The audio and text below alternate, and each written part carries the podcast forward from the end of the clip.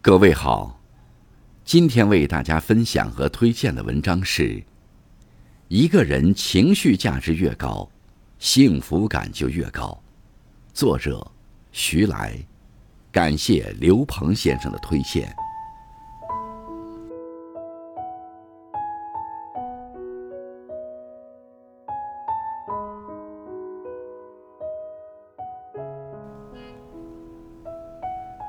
什么是情绪价值呢？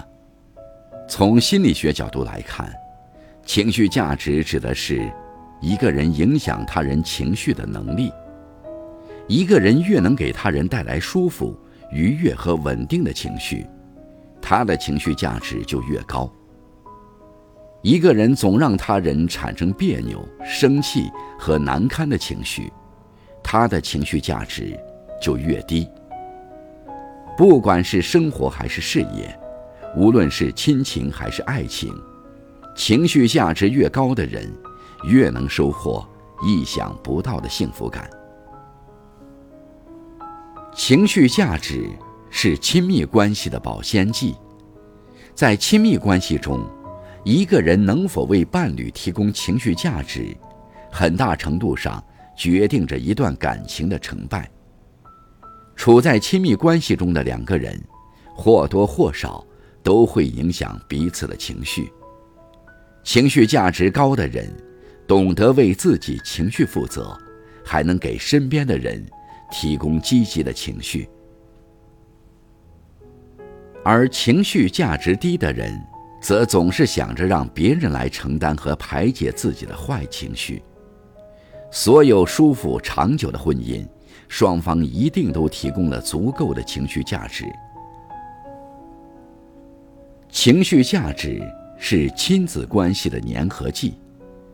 有人说，情绪价值高的父母更容易养出乐观自信的孩子，因为父母的情绪价值是一种在耳濡目染下对孩子的人生产生长远影响的能力。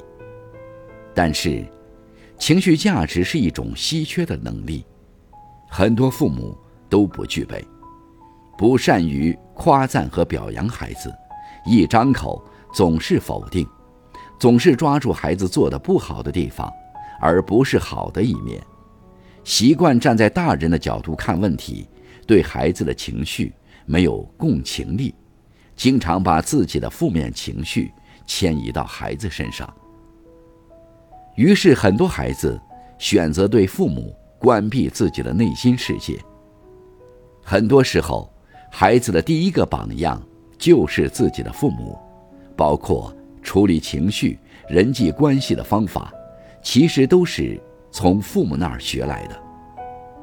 在某种程度上，大多数父母所看到的孩子的不良行为，其实都是自己不良行为的反射。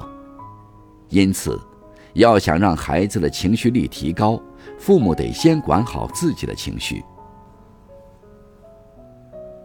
有人说，孩子就是父母情绪的接收器，当父母不安时，孩子就会立即警觉；当父母放松时，孩子就会立即感到愉悦。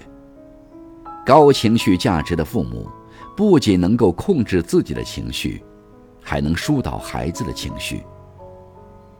情绪价值决定一个人的人际关系。用情绪价值支撑他人，学会先提供情绪价值，比一味讲道理更能解决问题。生活中，很多人不知道如何有效且合理的为他人提供情绪价值。我们要允许对方有情绪。允许外界的人事物没有按照自己的预期发展，要给予对方认同感。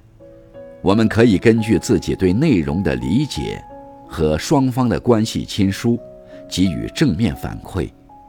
关注积极正面内容的反馈方式，能够引导别人把注意力转移到积极的事物上，再提供建设性意见。而非消极意见来解决问题。情绪价值高对一个人来说，固然有很大的正向作用，但同时也要学会避免被人过度的索取情绪价值，不然很容易被别人当成情绪垃圾桶，不断消耗自己的心理能量。